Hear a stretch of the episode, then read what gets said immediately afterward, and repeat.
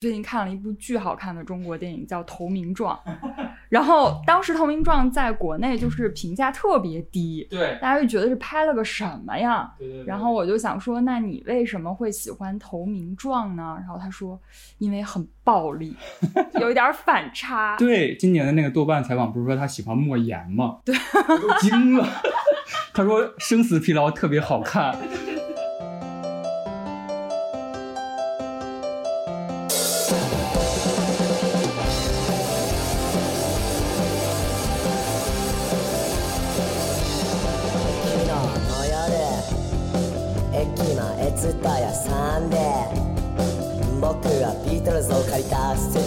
ックスピストルズを借りたロックンロールというやつだしかし何がいいんだか全然わかりません我的朋友总会说你总爱说一些漂亮的废话，哦就是你总会跟别人说啊辛苦了，然后不好意思什么的。我不觉得这个是漂亮的废话，我很相信，就是你说的语言和你听到的语言是会对你产生影响的。废话 不能跟漂亮的相连，这两个词是不能连在一起。哇，出现了一版式的金句。違うんだ MD 取ってもイヤホン取ってもなんだ全然ダメだね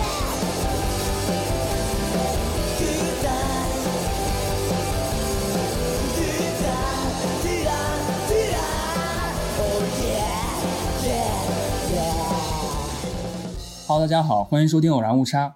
偶然误差是一档以名词解释为起点的播客，我会针对当下最流行或者我最感兴趣的词条进行一番解释。当然，解释的过程当中难免会出现一些流动的误差，这些误差就是偶然误差。呃，那么这一期呢，我们要谈的词条呢叫做一版幸太郎。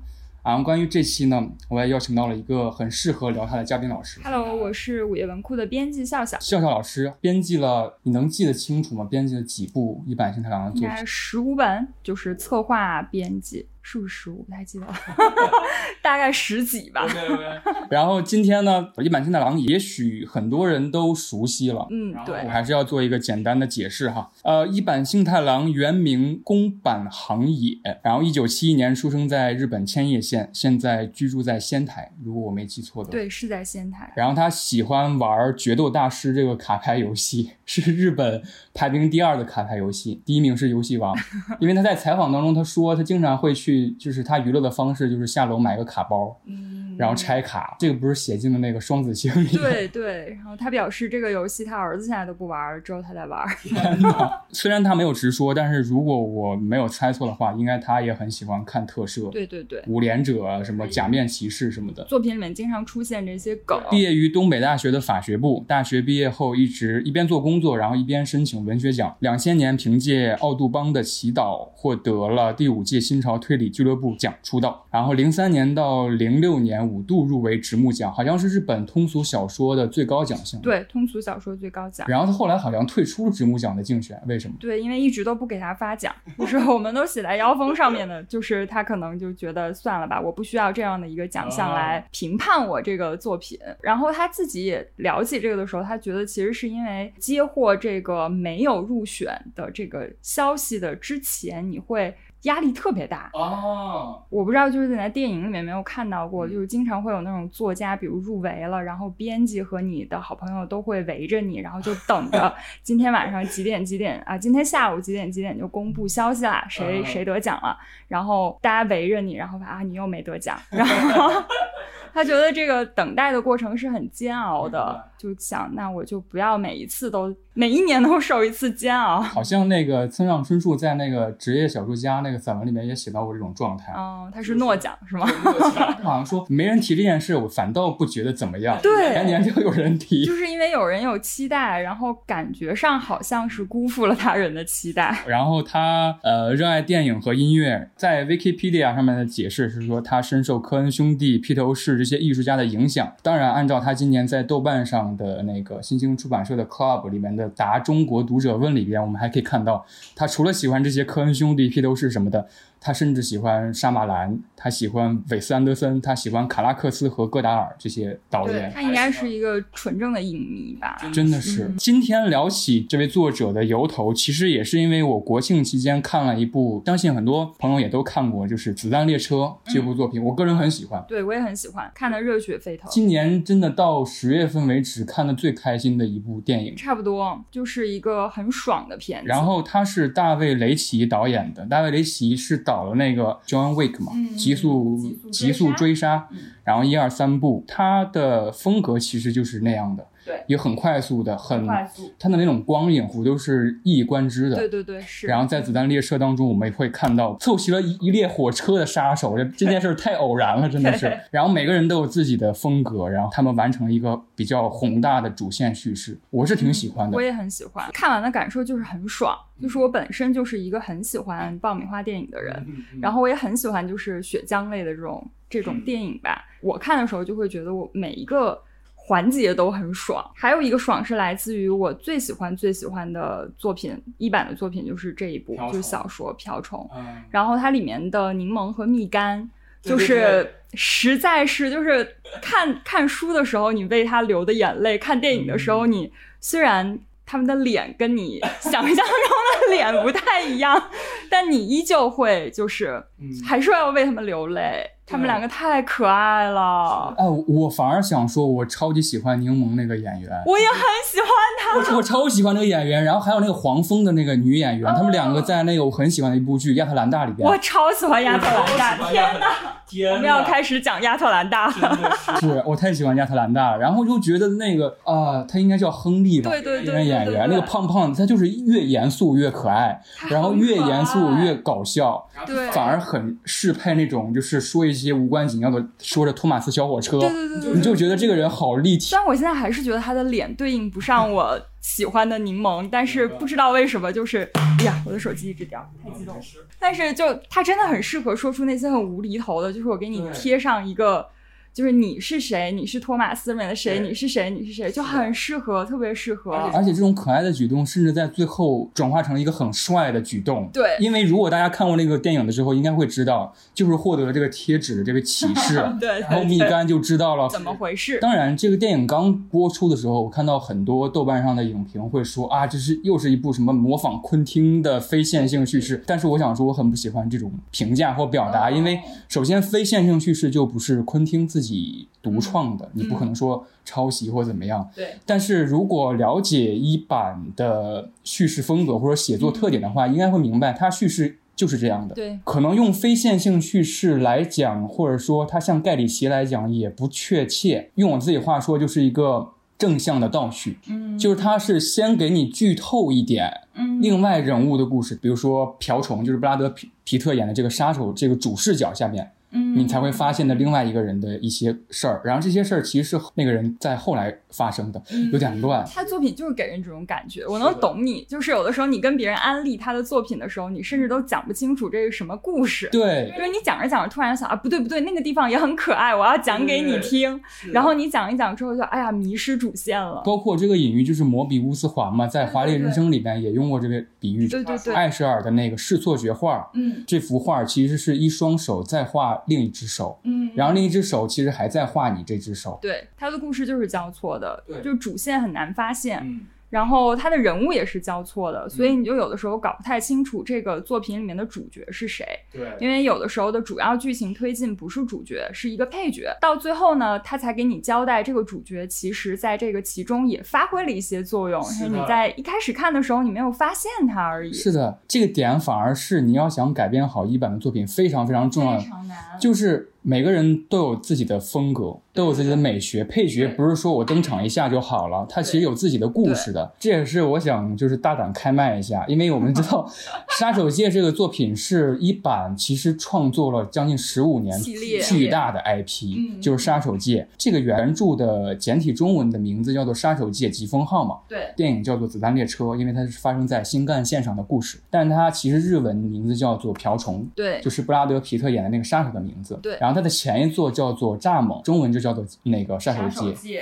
然后它的第三部是那个螳螂，也叫杀杀手界孔七家。它的前两部就是瓢虫和蚱蜢是改编过电影的。蚱蜢我是很不喜欢，就像我刚才说的，其实配角是有美学的，但是这部蚱蜢里边其实做到了这一点，就是你会看，我很喜欢波流和千野忠信，嗯就是你会看到浅野忠信也好，蔡蔡旭也好，或者是那个山田凉介也好，他们每个人扮演的杀手都有自己的美学。嗯，然后浅野忠信就是一身黑，然后话不多，他叫自杀流嘛，自杀派杀手。就是要诱导对方自杀。你看向他眼睛的时候，你看向是一个深渊，然后他会告诉你你将以什么方式自杀。嗯然后山田凉介扮演的那个杀手呢，就好像从那个 从斯普拉痛里边走出来的感觉一样，就是浑身是拼搭的，然后那种撞色，然后每个人都有自己的美学，他的美术做的确实挺好的，但是放在一起就很混乱。嗯，反而在《子弹列车》这部里边，他做到了一个统一。嗯你会看到，比如说柠檬和蜜柑，他们来自英国；嗯。瓢虫是来自美国，嗯。当然还有来自墨西哥的，还有来自日本，还有王子。还，有王子。然后这些人他们有自己的美学，比如说瓢虫，他就是他会有一点小的 bad luck，但是就会换来一个更大的好运气。但是他一直都觉得他自己是在走霉运，对对对对对，牢骚很多的一个人，就是一版好像很适合写这种人物小人物。比。如说在《孔隙家》里边的那个主角，就一直会跟别人说啊辛苦啦，对对非常不好意思什么的。然后他跟对他妻子也有一点太相敬如宾的感觉。对，因为他写的这些杀手，感觉跟我们想的杀手不太一样，对然后你就会有一点违和，演出来就更违和的感觉。对，我觉得可以介绍一下这个杀手系列，虽然不是我们出的，杀手系列它是就是一板老师设定了一个这样的一个世界观，就是这些杀手去接任务、执行任务的时候，嗯他会有自己的。特点，比如说嗯。就是讲到的这个这个诱导他人自杀的这个杀手，还有一些比如说像推手，只是在后面推你一把 让你死，然后还有像在那个子弹列车里出现的黄蜂，它是专门是毒杀，然后还是用同一种毒，你只要看到这个人死状是这样的，然后就知道是黄蜂杀的，所以他每一个杀手才会有所谓的自己的美学，因为他。每完成一个任务，它都是有一个仪式感存在。放到了这个电影里的时候，就总觉得仪式感太多，嗯，死一个人啊，有一个仪式感是这个人杀是的，然后对于观众来说，可能就是有点连不上。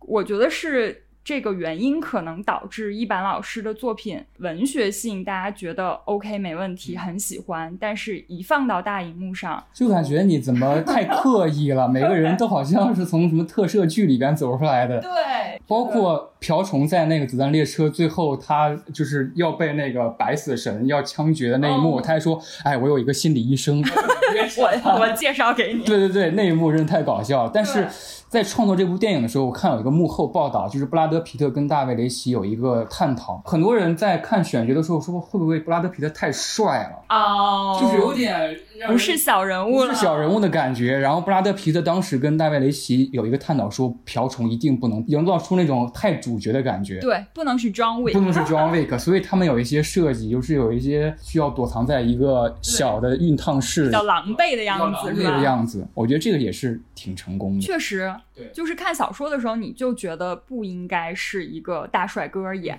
嗯然后也不应该是那种就是就是普遍意义上说我是这个剧的主角，这个剧就应该是我想让他怎样对就怎样，对嗯，所以我们才会喜欢柠檬和蜜柑。也叫快银和快铜嘛，就是在那个，因为那个演蜜柑那个角色是演快银的。哦那个演员，他们两个配合很好，包括有一些梗的应用也应用的很好，比如说 about what 啊，对对对对对对对对，英国口音。 Just remember, I gave all my money to that guy to wear my hat and glasses.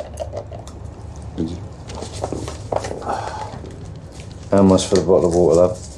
1000円になります。 Oh, Yeah, yeah. was I No, you're welcome. Yeah. Thousand yen, that's ten quid for that bottle of water, mate. 因为一版其实他的作品，如果看过的人都知道，他是以台词见长的。他很喜欢写两个人打嘴炮，说一些根本跟剧情没有关系的事情。就是两个杀手在探讨怎么杀人的时候，突然聊到北极的北极熊的一些事儿就。这个表现的最极限的，应该就是他那个阳光劫匪系列的，就是进去进去抢抢银行，我要先给你们做一番演讲，我要有一些输出。是的，所以那个托马斯小火车这一点也融合很好，而且在那个我看一个采访当中，他提到，其实他跟他儿子，嗯，他最开始看托马斯小火车的时候，他就提提到他他最喜欢佩西，嗯，莫莫多夫还是莫德夫的一个，因为我看的不是很多托马斯小火车，我去 Wikipedia 找这个人物他的性格是什么，他喜欢的人物都是那种善良且有点怯生生的。啊，啊，我觉得这个怯生生和善良就是太像一版会写的人物，比如说孔七家，我最喜欢应该是孔七家这个，喜欢这一本，最喜欢这很偏门儿。对，很偏门儿。我之后会聊到他，我喜欢都是很偏门儿的他的作品他。自己也说过，他当时说，我跟他聊天儿的时候，就是我问到他说，如果要是自己想不受这个市场和这个出版社的约束，自己想写的话，你会想写继续写那个系列？他自己最喜欢的也是杀手系列，很酷啊！因为 你接着说你喜欢的孔七家呃，对我喜欢孔七家的原因，我先跟大家介绍一下孔七家这个书，不剧透的情况下在讲什么。孔七家中文翻译过来就是怕老婆的男人，怕老婆的丈夫。然后他的主角都是一个呃很腼腆，然后很怯生生的一个人。他在生活当中不让他老婆知道自己是杀手，然后他跟他老婆说我是在一个文具厂上班，然后他因为完成一些任务会回家很晚。有一个细节就是他为了不吵醒他的妻子，他会买香蕉和和那个鱼肉香肠，嗯，因为这些包装拆下来的声音是最小的。对对生活当中处处总担心自己的一些话伤害到自己的家人，然后他老他的孩子就有点说说爸爸，下一辈子如果还有一次机会，你会跟妈妈结婚吗？你这么怕他，就是这样一个小人物，他最后完成了一个很帅很帅的对，拯救了家人，拯救了家人，我就不多做剧透了。所以，我们大胆开麦一下，既然《子弹列车》给了我们这么大的信心，如果孔七家要改编成电影的话，笑笑，你认为谁来演或者谁来导演会好一点？这个问题我真的没有想过，但是当时在看这个《子弹列车》的时候，确实聊到说这个瓢虫，嗯，感觉它也可以让凯奇来演，哦，就是可能狼狈感觉，对大腹便便的，对对对，很早很早以前跟一板老师初次交流的时候，就是他我们有聊到电影的这个话题，然后他当时有问我说，就是你觉得我的作品哪一部改编成电影你会很期待？嗯。当时大概是一三年、一四年那会儿吧，我说我真的非常非常喜欢瓢虫，而且我也觉得瓢虫这一这一个故事非常适合改编电影，它是密闭空间，对，然后它的时间是线性的嘛，因为它在密闭空间里面，就不像是一版的其他作品，它是时间不是线性的。嗯然后现在就梦想成真，并且改得很好，很开心。对，就说到这个的时候，他也说到《瓢虫》这一本书是他首次尝试写一个彻彻底底的反派。啊，就是你刚才说的，他喜欢的是善良的角色，嗯所以哪怕在塑造一个普通意义上的坏人的时候，比如嗯杀手，比如这个作品中的反派，像《金色梦乡》里面有很多的反派，嗯，他也不会去写这个人是一个完全的坏蛋。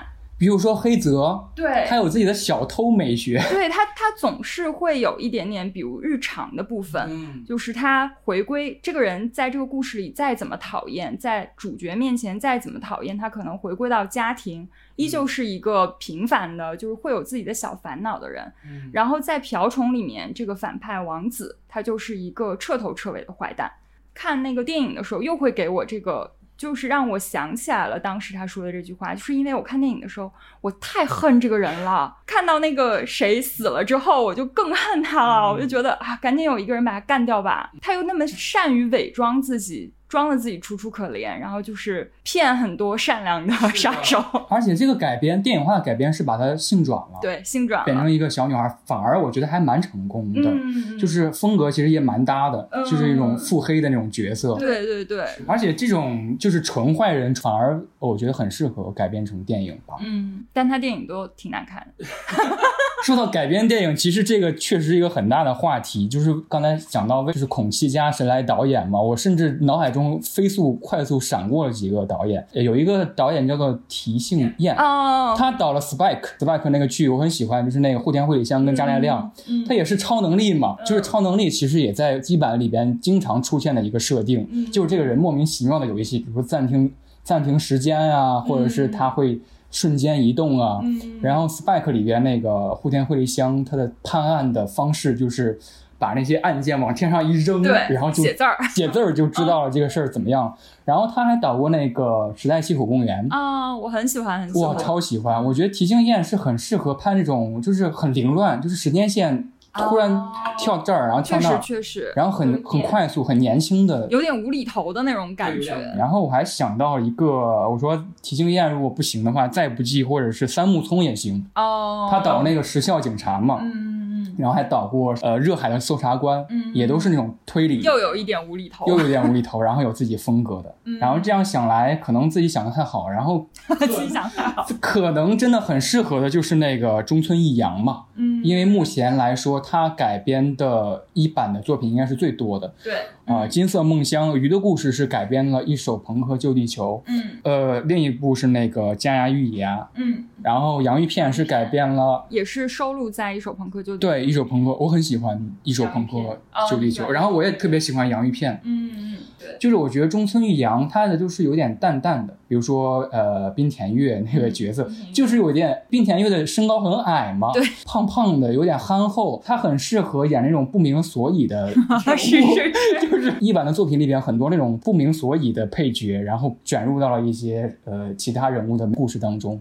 然后滨田月在洋芋片里边，他演的是一个可能他有一个同一天出生的一个棒球选手，跟他同一天出生，嗯。然后有可能他母亲报错了，老梗。也也很偶然，就是带点误差的故事情节。然后滨田月就他演那个角色就很喜欢那个棒球选手，嗯有有哪些人说啊，那个那个选手总不好坐冷凳啊，嗯坐替补席啊，他就会很生气。嗯我觉得就他就是那种他有自己的喜好的，然后他会跟别人争论自己这些喜好、这些爱好，嗯然后自己也没什么能量和嗯力量的。就很像日常生活中会遇到的人。包括洋芋片里边有一个桥段，就是说有一个人要自杀嘛，然后他来电话，滨田月饰演的那个小偷正好在那个他要偷窃的那个房子里边接到这个电话，他说。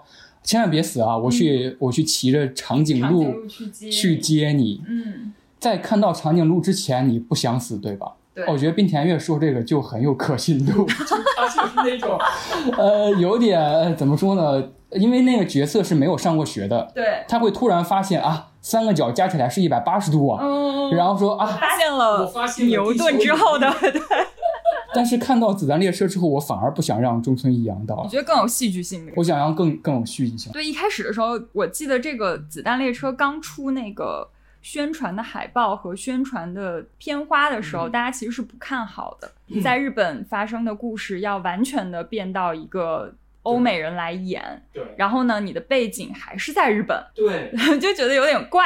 他的那个宣传海报做的特别潦草，我记得。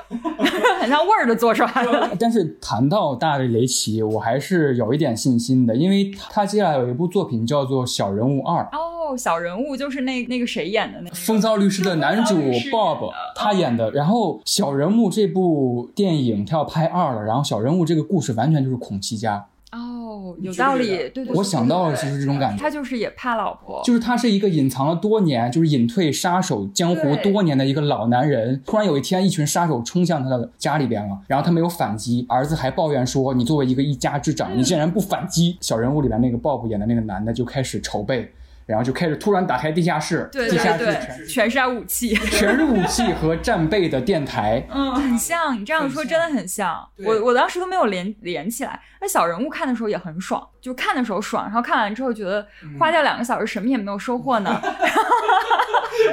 这个改编方式可能也会给很多就是比如说想要来改编嗯，这些作品的。一些人一些想法吧，嗯就是这样拍也行。对我觉得他的改动反而是让我觉得很还原的对对对感觉。对，这让我想到了那个昆汀在一个采访里边讲到嘛，就是说什么是好的改编，他认为不是照着小说的原作一个字一个字的改。嗯他当时说了一句很帅的话，他说认为好的改编就是在你读这些小说的字里行间的那个诗意，啊你是要靠着这个诗意来改。啊 and they're making a movie out of it based not on the novel, but on the poetry that they read between the lines. And when I read that, I was like, that's my aesthetic. That's what I want to do. That is what I want to achieve. 啊，我觉得他这句话很像你刚才说的那个，就是冰田月在说出那一句台词的时候，你就觉得是不违和的。对，所以很期待 孔七家，无论谁都好，甚至 呃三池崇史也好。他导了《初恋》那个片子，我还蛮喜欢的，血浆片。他真的很喜欢血浆。刚才其实我们带入了，带到了很多一坂幸太郎的作品的特点。我们不如开始聊一聊，终于开始聊一聊这个词条本身了。终于可以聊一下，就是我们出的他的书。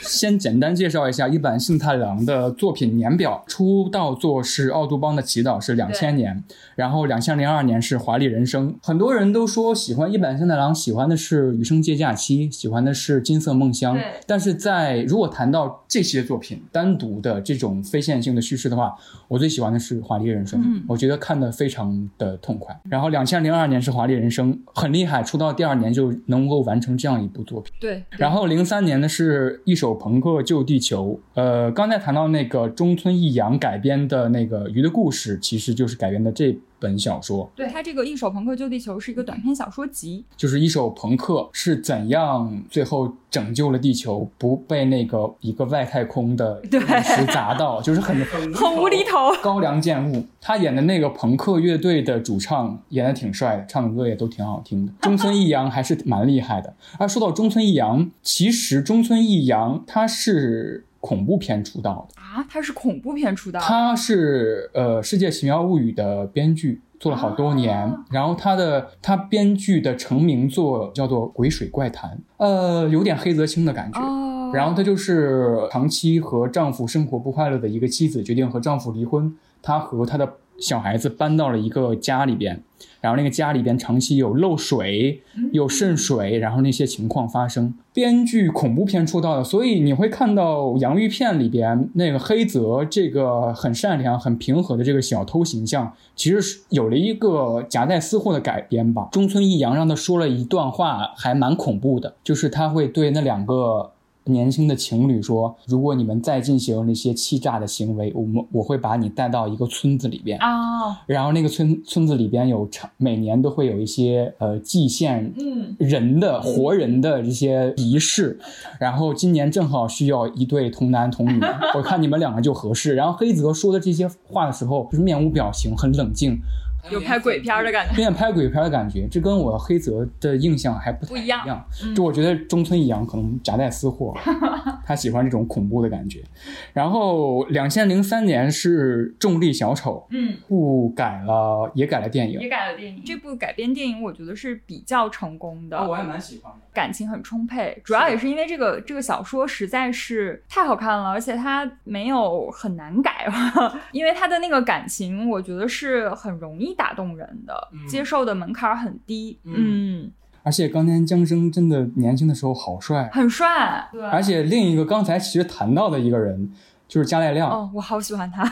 对，我也好喜欢他。他演的是那个双呃哥哥嘛，哥哥这个角色。泉水和春。刚才谈到《Spike》里边，他演也演了主角嘛。然后我强烈建议可以先看《重力小丑》的原著，然后再看电影。对，然后他的那个原著给我印象很深，好像是开篇第一句话，春从二楼掉下来了，对，一跃而下。哦，这个开篇好精彩。电影其实也做了很正确的改编，他用了应该算是一个双关语，嗯，哥哥泉水说春从二楼飘落下来，对，就是那个樱花，因为是春天，春天，然后那樱花飘落下来。春が二階から落ちてきた。 仙台市内では放火とみられる深夜の不審火が立て続けに起きていてす。っごいことに気がついた。放火が起きるルール。頭文字？これは遺伝子配列を使った暗号だよ。放火と遺伝子って何か関係あるの？放火魔は遺伝するとか？俺は生まれてこの方何も反省するようなことはしてないんだよ他开头这一句的后面一句就是说，我说的这个春不是春天，而是我的弟弟。嗯，对对对。一个文字梗感觉，他们两个人名字其实是一样的嘛，春 Spring 泉水。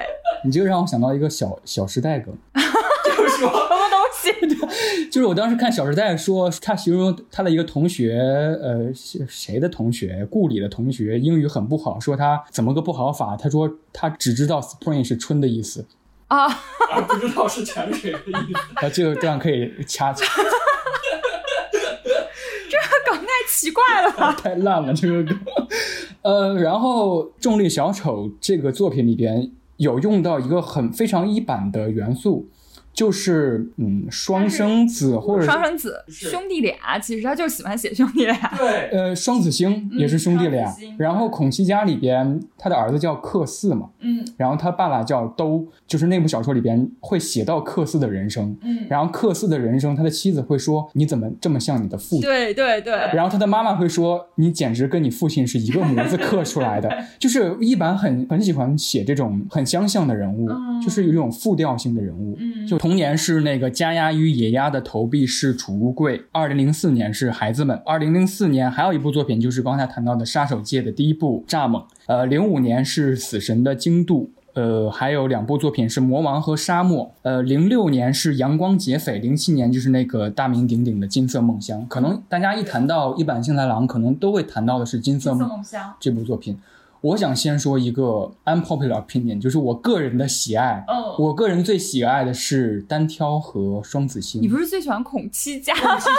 我我很喜欢孔吉家，是因为刚才要谈杀手系列嘛，哦，就是海分的。嗯，你是说你最喜欢的杀手系列是？是孔七家，最喜欢单挑和双子星。嗯，双子星。可能我很喜欢那个假面骑士吧。哦，对对对对对，它那里面是这个梗。我觉得双子星好好像假面骑士 W 啊，嗯，就是那个苏达演的那个假面骑士，哦他们两个人要合体才能成为一个超级英雄。哦然后双子星它里边有描写，比如说我摘录了，他们两个人必须得要合作，必须要合作，因为他之后认识了一个小朋友叫小泽田嘛，然后小朋友之后卷入到了他那场阴谋绑架当中。嗯就是这个故事，我先跟大家解释一下，它的设定是双子星又优我和风我这两个人会在生日的这一天，每隔两个小时互换自己位置。其实是灵魂转移。然后他们想依靠这个超能力给那个小朋友做一点不一样的演出，就说，呃，你不如就是另一个他的兄弟，你不如穿好了一整套超级英雄的服装。就是我当时说变身的时候，我们就突然互换了一下那哦个就变了，变了，嗯，会给他一个大的惊喜。我不多多做剧透，但是我这部看得很开心这，很有意思。双子星。然后我最喜欢的是单挑，是因为好像这是一版他真正算是要写正统的科幻的一部吧。硬科幻吗？倒是确实嗯就是在当时是有这么一个说法，嗯就是书评界吧，就说一版是在某一个时刻完全变了一个风格，读者会把它这个。变化之前的作品，比如说像我们耳熟能详的《奥杜邦》，还有那个《华丽人生》，还有《重力小丑》《加鸭与野鸭》这些，称为前一版时代的。啊，然后在某一个节点之后，他突然开始了一些自我尝试，嗯，然后就写出了风格很多变的一些作品，然后其中就包括这个单挑嗯。PK 这个这一部作品，还包括很多奇怪的作品，比如像那个 SOS 之源、啊，齐天大圣，咱们简体版好像叫齐天大圣，嗯，然后还有像就是汽油生活，汽油生活，对，就是做了一些尝试，还有一个最大的尝试是，呃，叫 Alu King，叫王者吧，好像他是尝试全篇是用第二人称来书写。哦，对，他在某一时段之后开始在写作方面做了很多的尝试，个就是单挑给你的感觉带来的这个感觉，可能是就是正处于他在尝试阶段。我为什么说是我个人的感受，就是单挑和双子星好像是他为数不多的豆瓣评分七分的 作品，但是我很喜欢单挑，我真的很喜欢。哦。就是他其实写的是一个科幻的故事啊、一个具有很莫名其妙无厘头超能力的人，就是那个超能力，他每握一个人的手，嗯。会偷走这个人生命当中的十秒，嗯然后他最后为了顺应自己的这个能力，去去干了一个叫做，就是他扮演假面骑士。嗯他他线下去扮演假面骑士，然后穿皮套跟小朋友互动，嗯因为会有握手会。嗯，他就能偷很多。好像一天偷了三百个小朋友，嗯跟三百个小朋友握手，嗯偷了好像半个小时的时间，很长时间，又很无厘头。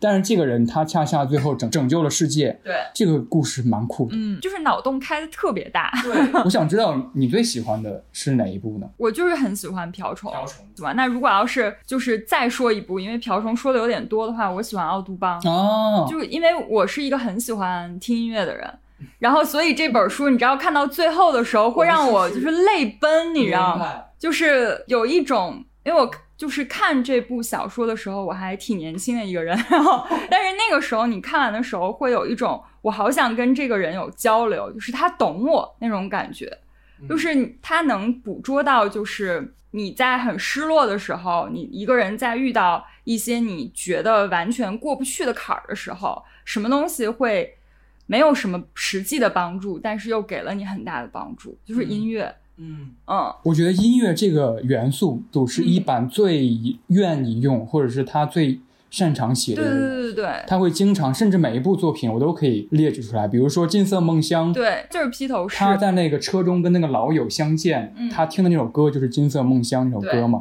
而且包括他在今年的那个豆瓣的答中国读者问的时候，就是读者也发现了，说你很喜欢披头士，那么这么多成员，你最喜欢谁？然后他说他最喜欢乔治哈里森。嗯，如果要推荐一首歌的话，他会推荐推荐那个《Here Comes the Sun》。对然后那首歌真的是一很一版风格的，对就是阳光终究会到来。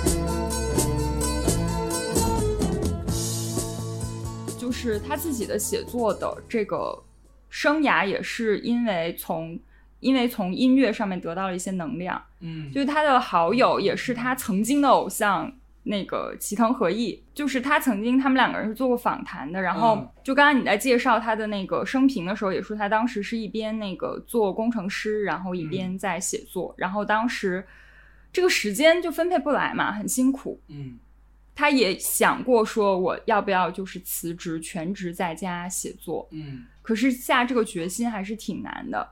然后他当时还没有出名，然后每天他就坐在那个日本的那个满员电车里面，塞着耳机听他的音乐，在想就是我今天又要去做这个工作，然后回到家我才能写作。然后这音乐就是给了他非常大的能量，嗯然后在每天让他不要忘记自己还有这个写作的梦想，而不是就整天满足于做一个呃上班族。嗯然后他在这个他提到了很多次对这个音乐的感谢，嗯然后最终他终于写出了能够就是让大家都认识他的好的作品，然后嗯终于也成为了一个专职的作家。所以他其实也是从音乐中真的获得了很多能量。是的嗯哇，这么说来，嗯但是说到奥杜邦了，我其实对奥杜邦没有那么喜欢。呃，我之前看那个视频，就是六六九老师说 他最喜欢是奥杜邦嘛，新本格嘛。如果给新人推荐的一部作品的话，我应该不会推荐奥杜邦。哦，就是如果你很很想快速的了解一坂幸太郎，或者是先门槛低一点，先进入他的那个写作或者是那种嗯。特殊的风格的那种世界当中，嗯。可能奥杜邦是一个我认为比较后期你才会看到的作品，嗯。可能是你看多之后，你看奥杜邦有一种那种很很温暖、嗯。很阳光的感觉会流淌。对，是很绕的，而且你不知道它会怎样发展，因为它这个这个故事就是一个主角，他就是爱情失意，然后职场也失意，于是他就然后还被一个人敲了一闷棍，然后醒来发现在一个岛上，就是你不知道它要怎么发展。但是这个故事为什么说非常浪漫和温柔？嗯就是你会看到它之后在一些作品当中会带到的一些元素，比如说动物友好，嗯在奥杜邦当中，它会有一些很精妙的隐喻，就是说嗯他会形容一个人性格和神态好像一只熊啊。对对对对，兔子小姐，小小兔子小姐，嗯就是他会用一些很可爱、很甚至有点童话的感觉。嗯我会把奥杜邦看成一个童话。对对对，很像童话，因为那个岛肯定是不存在的。然后它里面的人物的生存方式是不是人类社会的这样的一个生存方式？包括动物友好这个这个元素，我们会在各种其他作品当中，会在一些无厘头、没有任何逻辑的那些对话当中，会看到一些角色，就说在《华丽人生》当中，他就说。在地上铺沥青是我们的自由，驾驶烧石油的大铁块也是我们的自由。但是毫不相干的小动物，因为这些，因为我们这些习惯而深受其害，就太冤枉了。对这是我们人类的专横。它是一个平等的角度，我觉得，对对对就是他没有会觉得说是一个上帝在造世界的感觉，嗯而是它是一个平等的在对话以及在思考的一个基础。刚才好像聊到了一零年，然后一零年是他的杀手界的第二部《瓢虫》，然后两年之后就是我很喜欢的那部，呃，算是短篇小说集啊，就是单挑，是二零一二年。然后同年有一部很经典的作品叫做《余生接假期》，嗯，对这部我也很喜欢，就会聊到它另外一个比较有特点的元素，就是它。它的叙事倒叙的正叙，我是这么看来的。就在《余生接假期》里边，我们会先看到一个故事，是说一家人过不下去了，然后父亲突然接到一个短信，说我们作为朋友吧，嗯很陌生的短信，很像诈骗、电信诈骗的一个短信。对，然后那个父亲就决定跟他做朋友了，然后联系上了。当然，谈到这个元素，也谈到孔七家了，就是爸爸有、爸爸有这个元素，嗯就是爸爸。在他的作品当中，很需要朋友。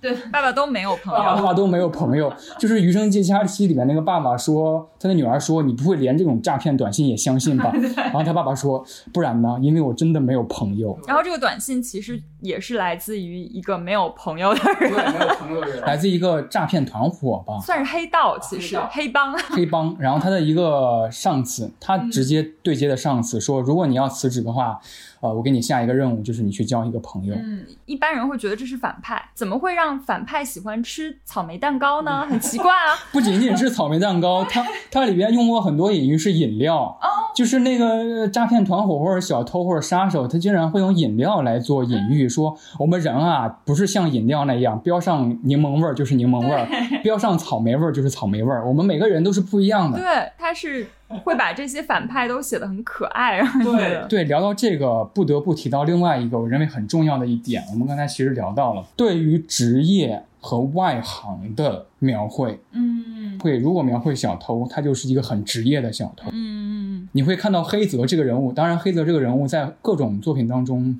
对，流窜，流窜，他会在比如说去一家人之前，他会做详细的背调。嗯，就很麻烦，你就觉得对，就是他，但他基于的主题是我不要给对方添麻烦，嗯，嗯，就是很有职业精神的一个小偷，对，很绅士的一个小偷。嗯不知道你对他作品当中的一些，比如说这种职业的人，或者是一些非职业的人的描绘，有没有什么印象我？觉得可能来自于他当过很长时间社畜吧，哦，哦，对哦嗯，然后也来自于他会想塑造一些，嗯，虽然说是在做不正当的行业，但是依旧是一个怎么讲？这样说有点奇怪，但是就是还是个善良的人。嗯就比如黑泽，他偷去别人家偷完东西，他就会留一个说我今天偷了一个啥啥啥东西，嗯，然后就是你不用担心，并不是有仇有怨。他也会说，好像我记得他说，我偷的这些东西不会给你的生活造成太多的困扰。算我我偷多少东西，然后这个人总资产大概是多少？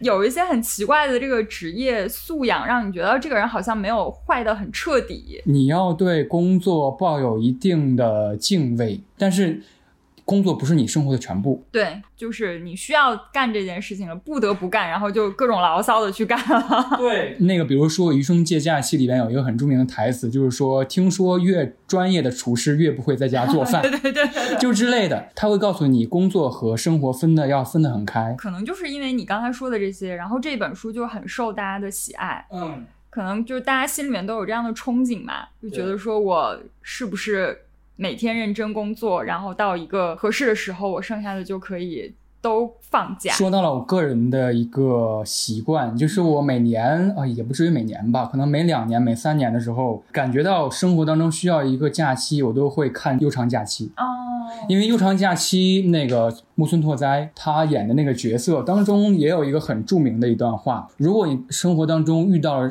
真的很难受的一件事儿，或者是很难过去的一些坎儿。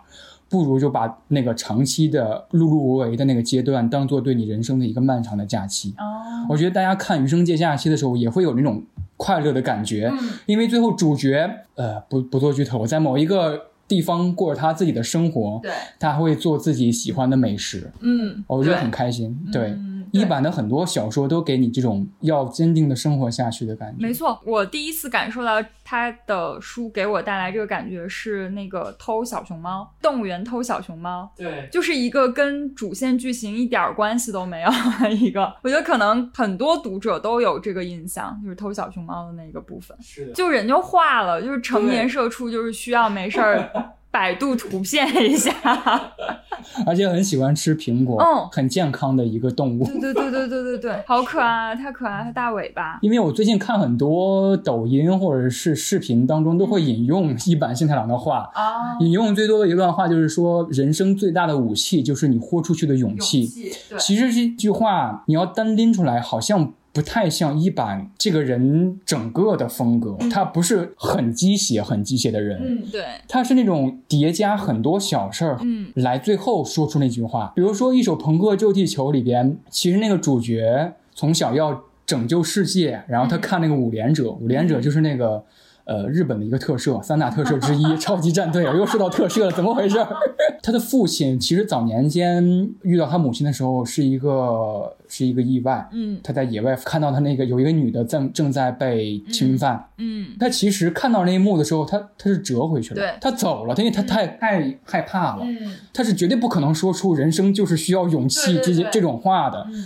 你在一版当中获得的正能量，反而是那些很有勇气的小事儿，比如说《奥杜邦的祈祷》里边，他最后有一个女的角色，工作是一个护士。就是握他的手。对，嗯它的主要内容就是握别人的手。对然后他有一句话说：“面对将死之人，你能做的就是握住他们的手。”对对对，这个很不正能量啊，是就是你无能为力。无能为力。他写的很多都是这样子，然后你会被这些小事儿感到困扰。嗯然后你在看他的小说的时候，他又刚好提到了这样的事情，给了你一些虚幻的解决方式。就是我觉得他他的小说给我的感觉，有的时候就是跟我听音乐差不多，就是没有那么有用，但是又确实你需要它。是的，嗯，就是听啊，听一些青年摇滚，北京的一些很富有年轻气的乐队，比如说啊，我当时很喜欢哪吒，嗯，兵马司的那些摇滚乐队，对很年轻，很有冲劲儿的，感觉。就是你你年轻的时候，你会就是会被这个打动。一首朋克怎么不可能不救地球呢？对啊，对啊，你就是会被朋克音乐打动。这个东西本来就是一个，就是要去感染其他人的。对嗯，它的出现就是这样的。而且他在那个豆瓣上的那个今年的回答，他说你最喜欢吃什么甜品？说冰激凌是 人类创造的奇迹。对。我觉得这个可以改成每个人自己的版本，比如说问我说你喜欢什么，我说咖啡就是人类创造的奇迹，就是会适用于每个人，每个人都有自己心里面的奇迹。然后你在遇到一些不顺心的时候，你就想到哦，还有这个东西，就是你生命可以再往下过一天。对就是这种小东西，冰淇淋怎么可能是奇迹呢？当然，当然可能，甚至它完全可以成为一个电影、一个小说的主旨。对，冰淇淋拯救了世界，拯救了一个家庭。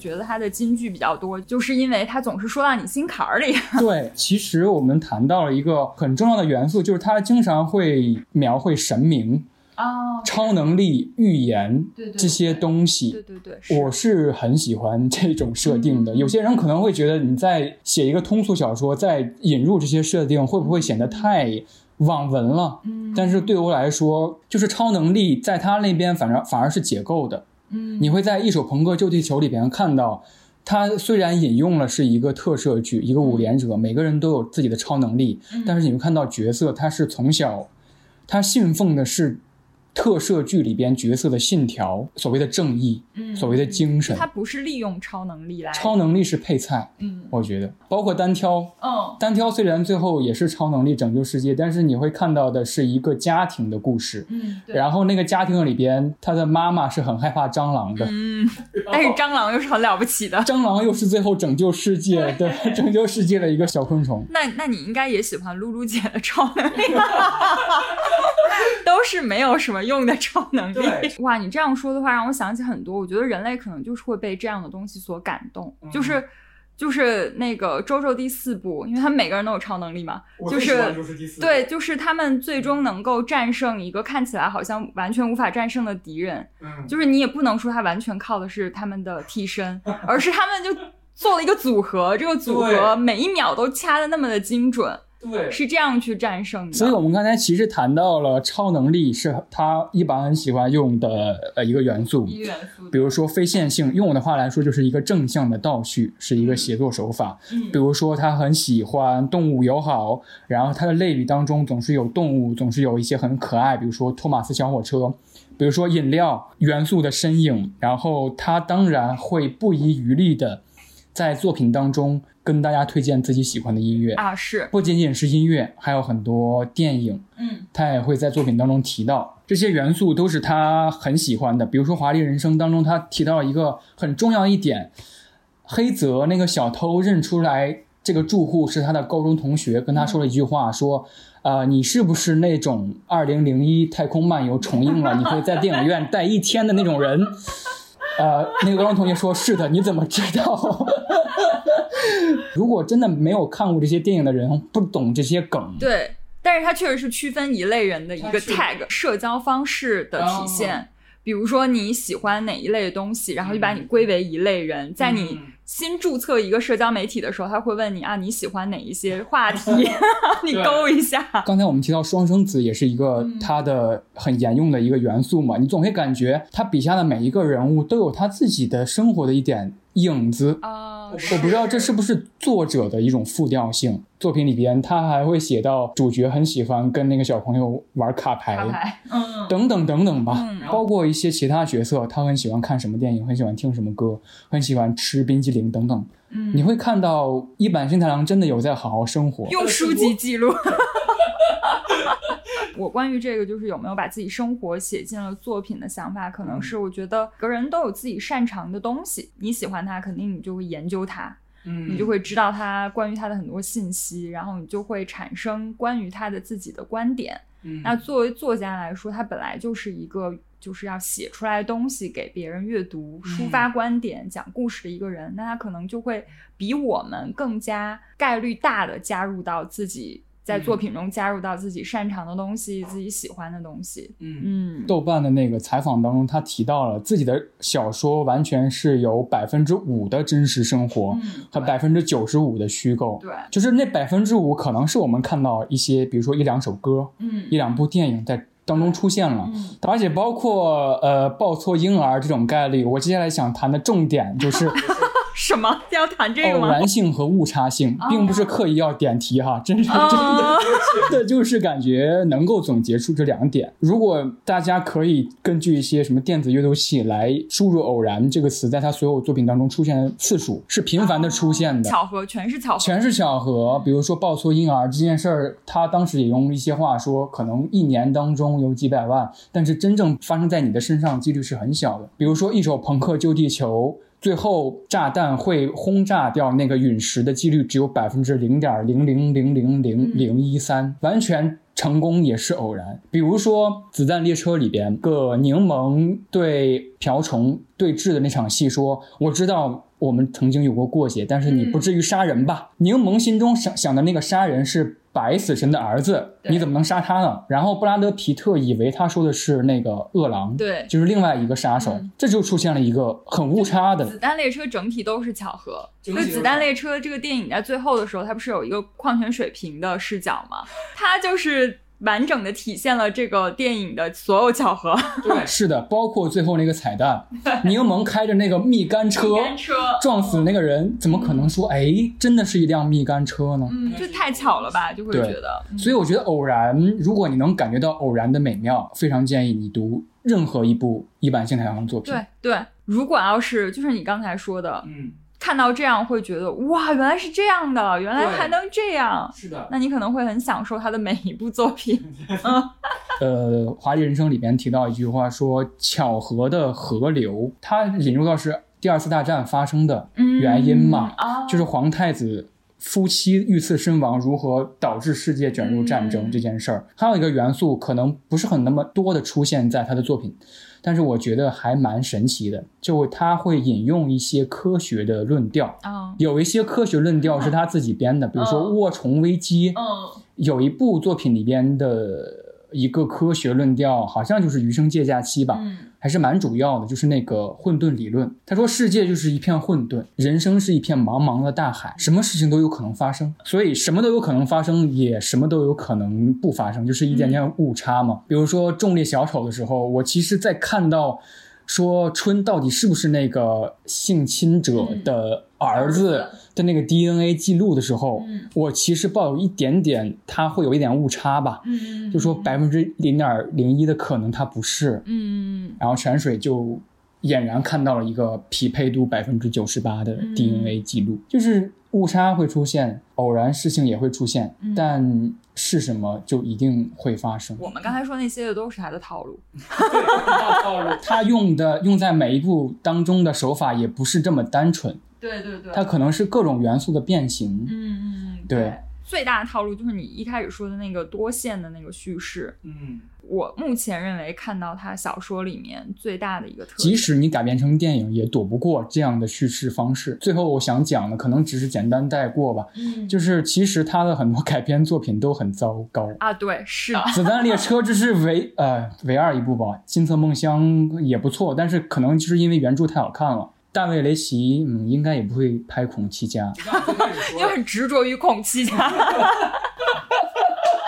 因为我是那个很怎么说呢？看这部小说的时候，总是觉得好像跟我还蛮像的，哦就是我总会，我的朋友总会说你总爱说一些漂亮的废话，哦。就是你总会跟别人说啊辛苦了，然后不好意思什么的，但是我是真诚的说的，我总害怕。我不觉得这个是漂亮的废话，就是我很喜欢有一类科幻小说啊。虽然说我最喜欢是硬科幻，就是像你刚才的那种分类，就是先要分硬科幻，先把这个排除，不是这些。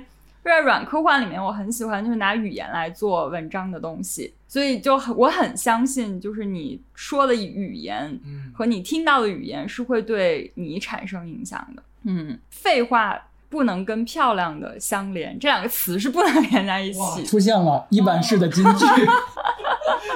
就是好话就是好话，就不会是废话。嗯，你觉得你是小人物，所以你也可以演孔七家。刚才应该说希望这个改编谁来做演员，就应该我就该我来。希望他拍好吧。嗯当然有很多日本的演员也都可以。呃，宋仲峰能演吗？他由于他五郎的形象太 深入人心，你觉得他可能出门就要去吃饭？而孔七家里面那个都对美食非常没有鉴赏能力。当妻子问他你喜欢我做的这道菜吗？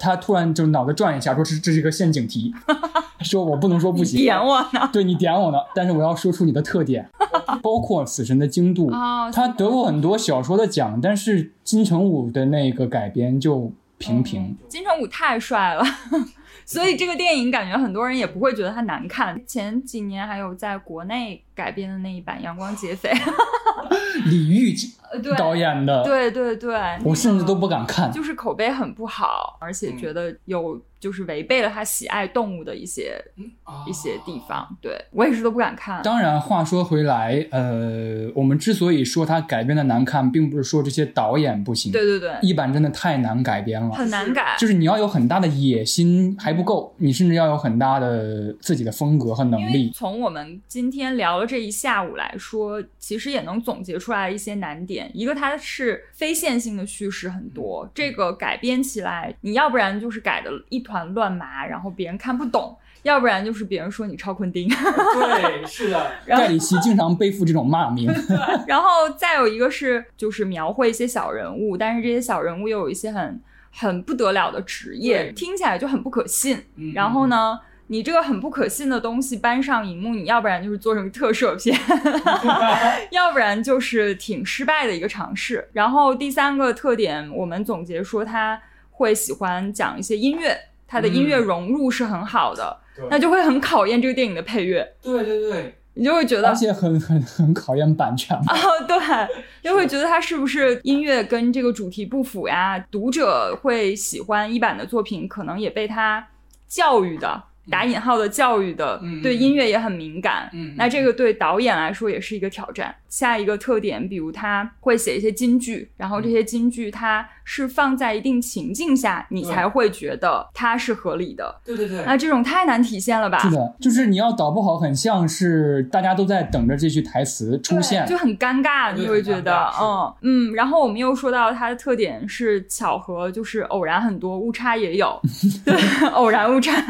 那这个你放在电影里也会有一点难。巧合太多，推理小说迷首先是不接受的。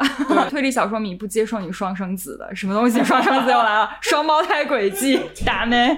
然后呃，误差出现呢，就是你又会很怕观众觉得他刻意，就是渲染很长时间之后，然后突然你给我来个这、那种感觉，这些都是不讨好的地方。作为一个影视改编来说，放到书上，你可能自己读者喜爱他的读者啊，会自己脑补；看电影来说。嗯，哪怕我是一个很喜欢一坂幸太郎的读者，我在看电影的时候也会有违和感。